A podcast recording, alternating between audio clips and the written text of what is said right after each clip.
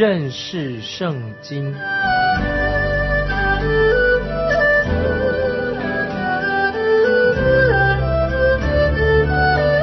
认识上帝的话，把上帝的话带到全世界。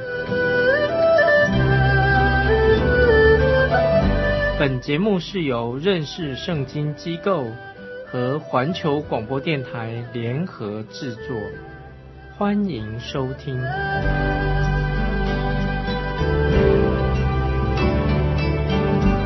亲爱的听众朋友，你好，欢迎你收听。认识圣经这个节目，现在我们进到创世纪第十章了。这是一个很特别的一个章节，我不会像以前那样一节一节的做深入的解释，这会比较简略的来做注解。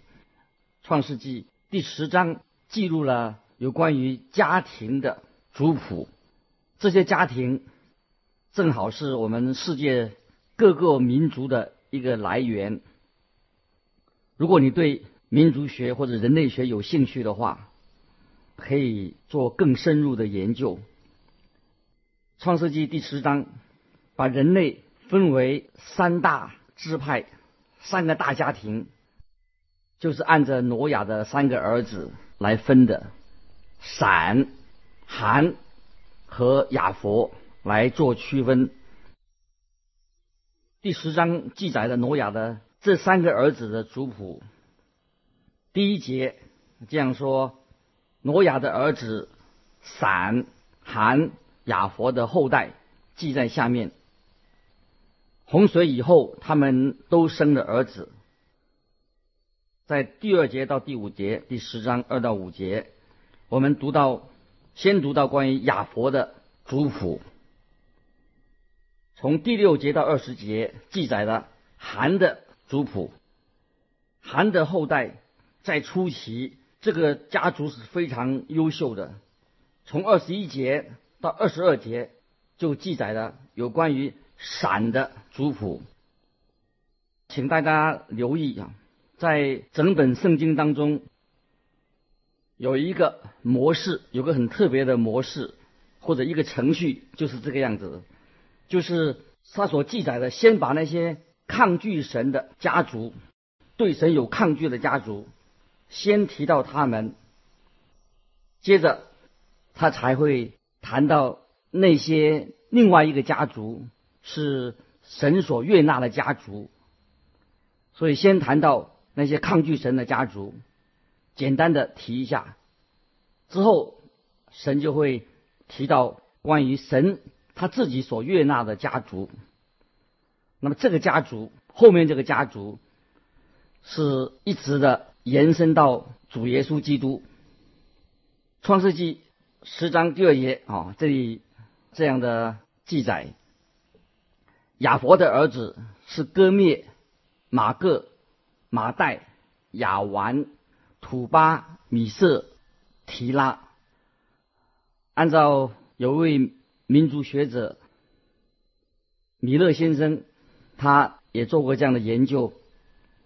他说，西古提人、斯拉夫人、俄罗斯人、保加利亚人、波西米亚人、波兰人、斯洛瓦克人、克罗地亚人都属于马各的后代。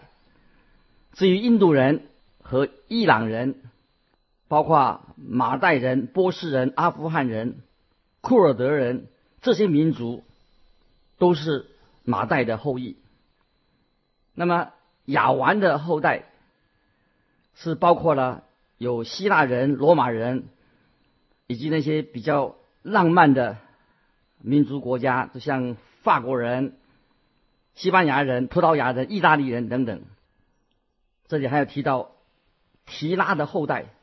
就是包括了色雷斯人、条顿人和德国人，还有包括东德的欧洲的民族，还有德国的北部的人，还有斯堪的维亚纳人，还有西日耳曼语系的人，这也包括了高地德语和低地德语这些人。另外还有央格鲁人、萨克逊人和朱特人、英国人等等。在这里就是简单的举出了一些分类，种族的分类。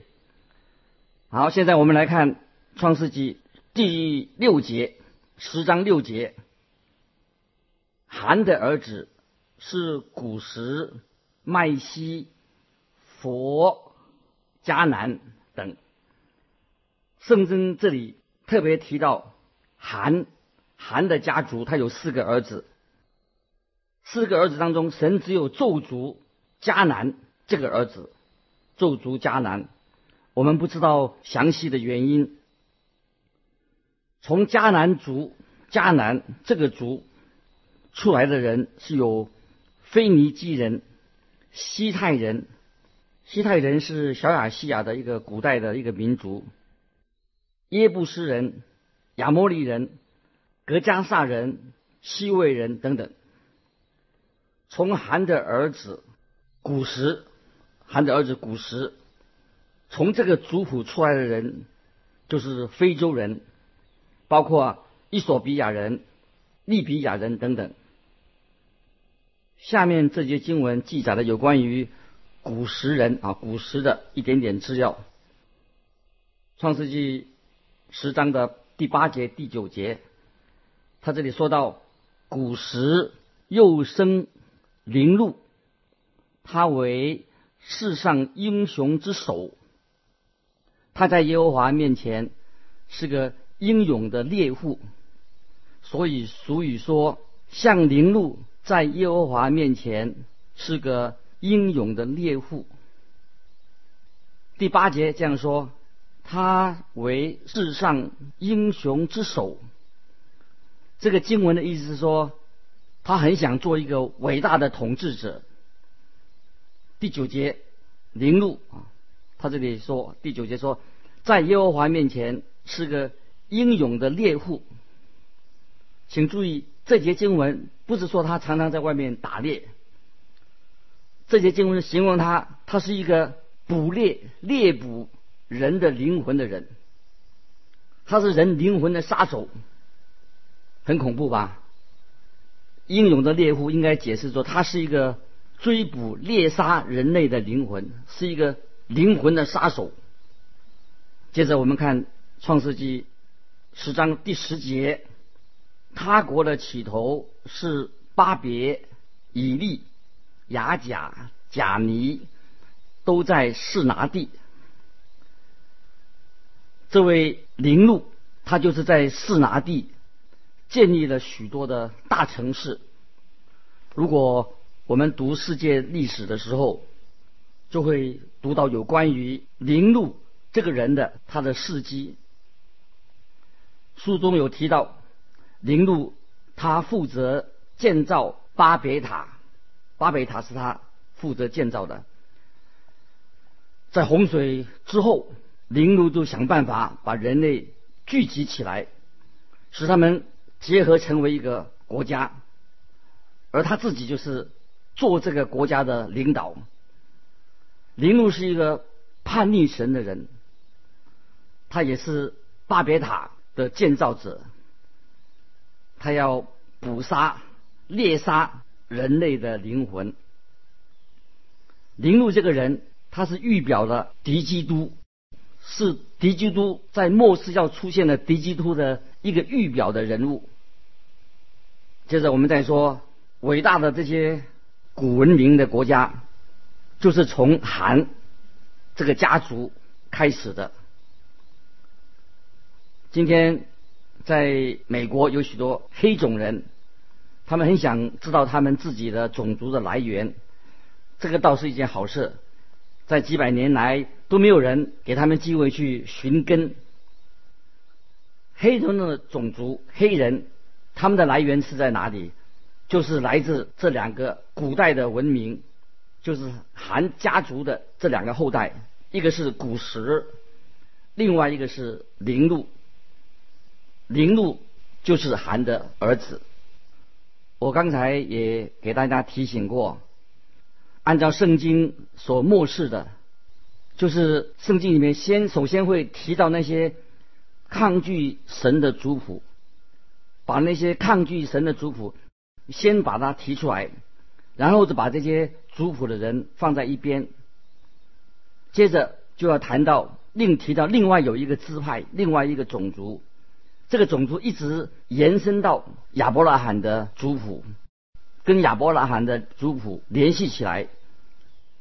然后再接着是以色列人这个族谱，一直延续到有关于耶稣基督降生的这一条线。创世纪第十章记录了一共有七十个民族，七十个不同的民族，其中有十四个，十四个是从亚佛家族所出来的，有三十个是从韩的家族里面延伸出来的。有二十六个民族是从闪的这一条线、这个家族延伸出来的，所以我认为神要向我们显明、要说明他为这些民族他做了什么，神做了什么。有人说白种人好像比较杰出，其实不然，在最早期的时候，黑种人以及有色人种。是比较优秀的。直到了大卫跟所罗门的时代，那个时候闪族、闪族啊，闪的后代对世界的影响就慢慢的大起来。闪的闪族的后代，包括了包括了我们中国人啊，中国人、东方人、韩国人、日本人，也包括了叙利亚人、吕迪亚人。亚美尼亚人以及约旦所出来的阿拉伯人，这些民族是后来慢慢的才会壮大起来。我认为，不管是韩的家族，或者是闪的家族，或者亚佛的家族，他们的后代，他们都没有能力来统治这个世界。我认为这是很重要，我们要了解到这一点。好，现在我们再看创世纪十章第二十五节，啊，是关于闪族啊，闪的后代。这里说二十五节，希伯生了两个儿子，一个名叫法勒，就是分的意思，法勒。意思就是分开，因为那时的人就分居在分地居住，因为那时人就分地居住。法勒的兄弟名叫约丹，啊，特别注意，那时的人就分地居住是什么意思？就是这个圣经让我们预先知道。因为在下一章会谈到有关于建造巴别塔的事件，在那个时候，在那个时代，那个人是分地居住啊，分地居住的。接着我们看啊，就要跳到第三十二节，这样说三十二节，这些都是挪亚三个儿子的宗族。各随他们的支派立国。洪水以后，他们在地上分为邦国。在这里，我们看这个创世纪第十章啊，我们用的时间不是很多，但是第十章是圣经里面啊非常啊重要、有很有重要意义的一章，所以我特别要提醒提醒你。如果我们想要啊研究关于人类的家族，都可以从第十章里面得到很丰富的资料。有很多人都拿这个经文第十章啊来啊做研究，这是很好的。接下来我们要看创世纪第十一章第一节，第一节，那时天下人的口音。言语都是一样的，我不晓得当时他们用的是什么样的言语，彼此用什么言语来交谈。不管用什么言语，我想最好的言语就是将来我们在天上的家，回到天上的家，他们所用的语言，在天上用的语言一定是最好的、最能沟通的。十一章第二节啊，大家注意，他们往东边迁移的时候，在士拿地遇见一片平原，就住在那里。他们往东边迁移的时候啊，就是迁移。这句话提到东边，是指着他们是从往东边去。人类很明显的，人的迁移的过程是由东渐渐往西边迁移的。这个经文，这节经文说，在士拿地遇见了一片平原。士拿啊，这个地方啊，士拿这个地方就是我们今天的幼发拉底河和底格里斯河谷的一带地方。好，请大家注意第三节，十一章第三节，这里说他们彼此商量说：“来吧，我们要做砖，把砖烧透了。”他们就拿砖当石头。又拿石漆当灰泥。当时那个地区没有巨石大的石头，所以他们只好造那个石砖。在今天仍然是一个石砖，是一个很普遍的建筑材料。接着第四节啊，第四节在这里这样说：他们说：“来吧，我们要建造。”一座城和一座塔，塔顶通天，为了传扬我们的名，免得我们分散在全地。这句话，请注意，他们所说的话，表现的非常的自大，非常的自我中心，因为他们说我们要啊为这是我们要啊为要传扬我们的名。所以我认为，巴别塔要建造这个巴别塔，是人类想要高举自己的地方。人很骄傲，要高举自己。巴别塔是一座金字塔形的神殿，在幼发拉底河和底格里斯河河谷的一带哈，有许多这种古代的这种形状的神殿的废墟。我自己也看过啊一张。照片就是说到是亚伯拉罕还在乌尔的时候，他所住过的那种古代的一个废墟的照片。那个废墟是用石砖造的，造的很坚固。围着这个废墟的很特别，有一条通道，直通到顶上最高顶屋顶顶上。在这个顶部，就了有一座祭坛。这个祭坛他们做什么用的呢？就在那个祭坛上面，把人，把活生生的人当做祭物献上。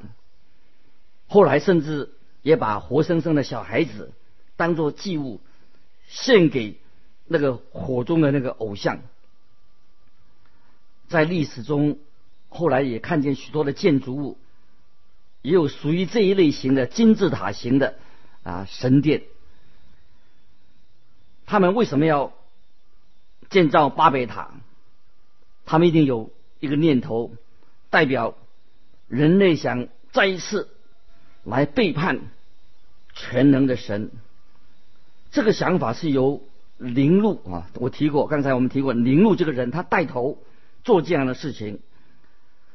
林路这个人，他是。建造巴别塔的一个头头，他是首领，他带领人来建造巴别塔，想要在这里建造一个与神为敌的一个王国，要借着巴别塔这个王国这个塔来敌对神。